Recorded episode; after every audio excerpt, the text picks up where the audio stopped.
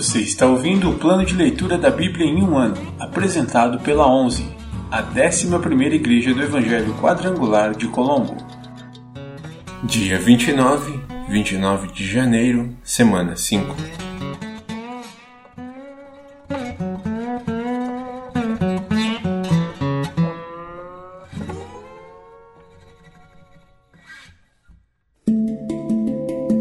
Novo Testamento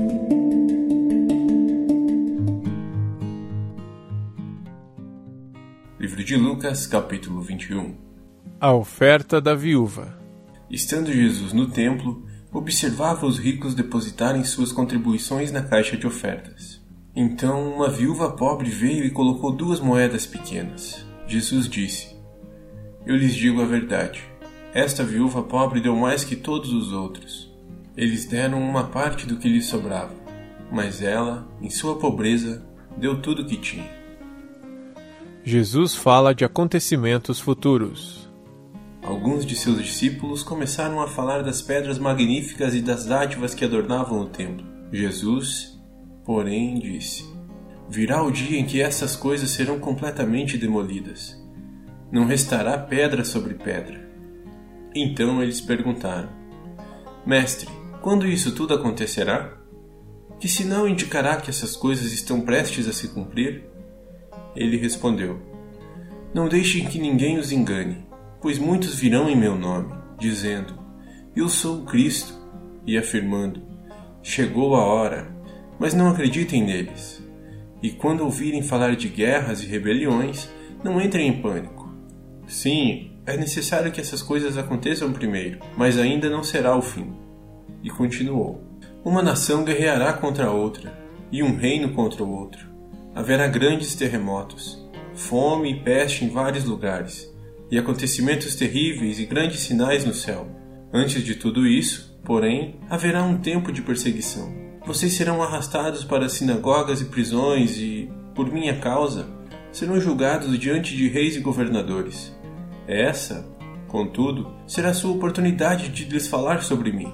Mais uma vez lhes digo que não se preocupem com o modo como responderão às acusações contra vocês, pois eu lhes darei as palavras certas e tanta sabedoria que seus adversários não serão capazes de responder nem contradizer. Até mesmo seus pais, irmãos, parentes e amigos os trairão, e até matarão alguns de vocês.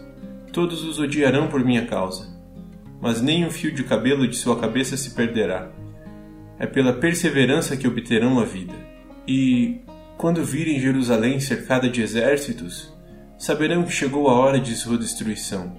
Então, quem estiver na Judéia, fuja para os montes. Quem estiver na cidade, saia. E quem estiver no campo, não volte para a cidade, pois aqueles serão os dias da vingança, e as palavras proféticas das Escrituras se cumprirão. Que dias terríveis serão aqueles para as grávidas e para as mães que estiverem amamentando, pois haverá calamidade na terra e grande ira contra este povo serão mortos pela espada ou levados como prisioneiros para todas as nações do mundo, e Jerusalém será pisoteada pelos gentios até que o tempo deles chegue ao fim. Haverá sinais no sol, na lua e nas estrelas, e, na terra, as nações ficarão angustiadas, perplexas com o rugir dos mares e a agitação das ondas. As pessoas ficarão aterrorizadas diante do que está prestes a acontecer na terra, pois os poderes dos céus serão abalados. Então todos verão o Filho do Homem vindo numa nuvem com poder e grande glória. Portanto, quando todas essas coisas começarem a acontecer, levantem-se e ergam a cabeça, pois a sua salvação estará próxima. Em seguida, deu-lhes esta ilustração: Observem a figueira e todas as outras árvores. Quando as folhas aparecem, vocês sabem reconhecer, por conta própria, que o verão está próximo. Da mesma forma, quando virem todas essas coisas acontecerem, saberão que o reino de Deus está próximo. Eu lhes digo a verdade: esta geração não passará até que todas essas coisas tenham acontecido. O céu e a terra desaparecerão, mas as minhas palavras jamais desaparecerão. Tenham cuidado, não deixem seu coração se entorpecer com farras e bebedeiras, nem com as preocupações desta vida. Não deixem que esse dia os pegue desprevenidos como uma armadilha pois esse dia virá sobre todos os que vivem na terra. Estejam sempre atentos e orem para serem considerados dignos de escapar dos horrores que sucederão e de estarem em pé na presença do Filho do Homem. Jesus ensina diariamente. Todos os dias, Jesus ia ao templo ensinar e, à tarde, voltava para passar a noite no Monte das Oliveiras. Pela manhã, o povo se reunia bem cedo no templo para ouvi-lo falar.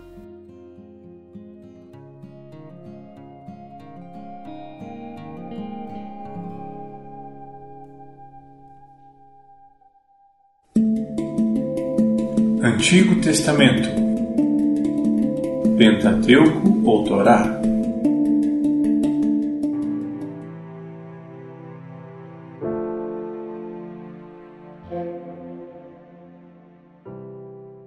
Livro de Gênesis, capítulo 38 Judá e Tamar.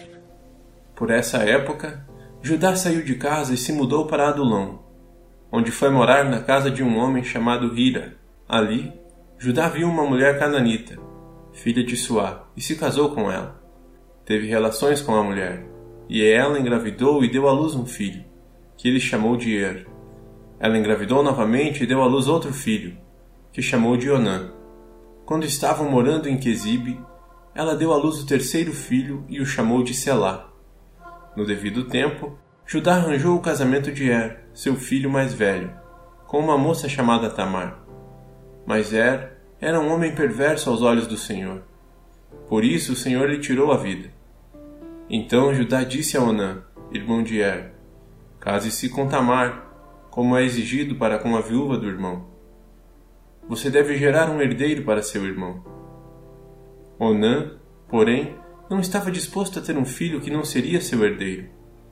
Por isso, cada vez que tinha relações com a mulher de seu irmão, derramava o sêmen no chão Desse modo, evitava que Tamar tivesse um filho que pertenceria ao irmão dele.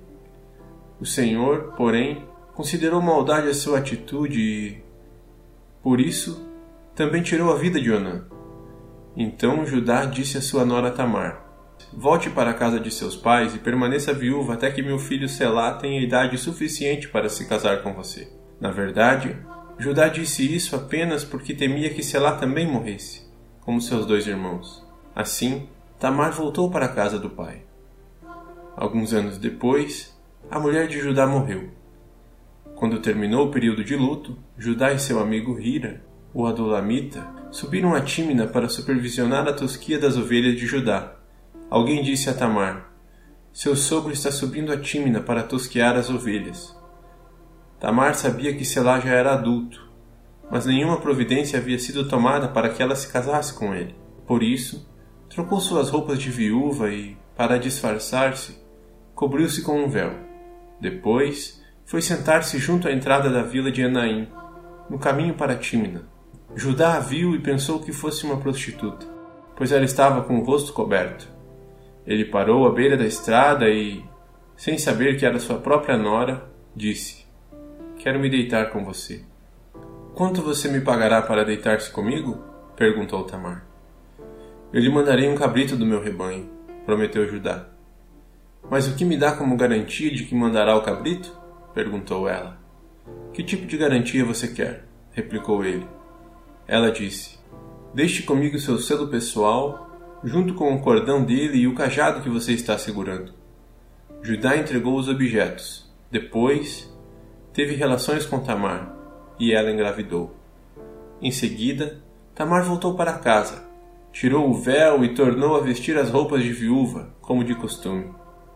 Mais tarde, Judá pediu que seu amigo Hira, o Adulamita, levasse o cabrito para a mulher e pegasse de volta as coisas que ele havia deixado como garantia. Hira, porém, não conseguiu encontrá-lo.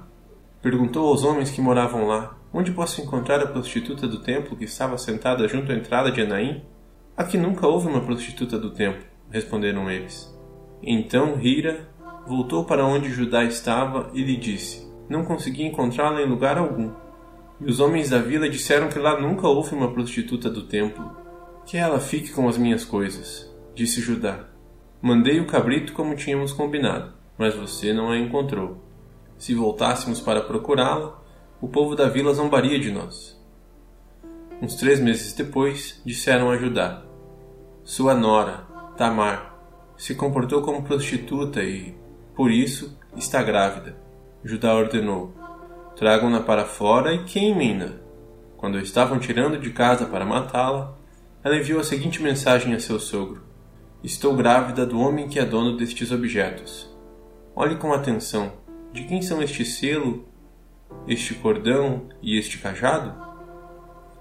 Judá os reconheceu de imediato e disse: Ela é mais justa que eu, pois não tomei as providências para que ela se casasse com meu filho Selá. E Judá nunca mais teve relações com Tamar. Quando chegou a época de Tamar dar à luz, descobriu que teria gêmeos. Durante o trabalho de parto, um dos bebês pôs a mão para fora. A parteira segurou a mão do bebê, amarrou um fio vermelho no pulso e anunciou: Este saiu primeiro. O bebê, porém, recolheu a mão e seu irmão saiu. Então a parteira disse: Como você conseguiu sair primeiro? Por isso ele recebeu o nome de Pérez. Logo depois, o bebê com um fio vermelho no pulso nasceu e recebeu o nome de Zerá.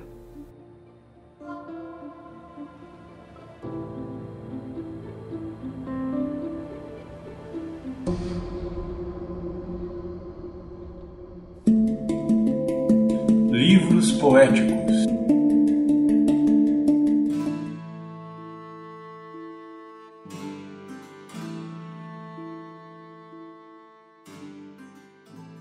Livro de Salmos, capítulo 29. Salmo de Davi. Honrem o Senhor, seres celestiais. Honrem o Senhor por sua glória e força. Honrem o Senhor pela glória de seu nome. Adorem o Senhor no esplendor de sua santidade. A voz do Senhor ecoa sobre o mar. O Deus da glória troveja. Sobre o imenso mar, o Senhor fala. A voz do Senhor é poderosa. A voz do Senhor é majestosa. A voz do Senhor quebra os grandes cedros. O Senhor despedaça os cedros do Líbano. Faz os montes do Líbano saltarem como bezerros. Faz o monte Hermon pular como novilhos selvagens. A voz do Senhor risca o céu com relâmpagos. A voz do Senhor sacode o deserto. O Senhor faz tremer o deserto de Cádiz. A voz do Senhor torce os fortes carvalhos e arranca as folhas dos bosques. Em seu templo todos proclamam: Glória! O Senhor comanda as águas da inundação. O Senhor governa como rei para sempre. O Senhor dá força ao seu povo. O Senhor os abençoa com paz.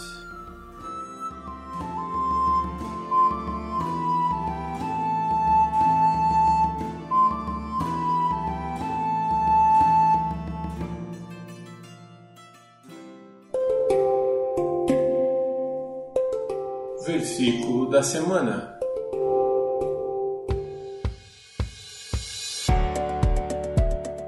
Então verão vir o Filho do Homem numa nuvem, com poder e grande glória. Lucas 21, 27. E então verão vir o Filho do Homem numa nuvem, com poder e grande glória. Lucas 21, 27. Mais uma vez. E então verão vir o Filho do Homem numa nuvem, com poder e grande glória. Lucas 21, 27.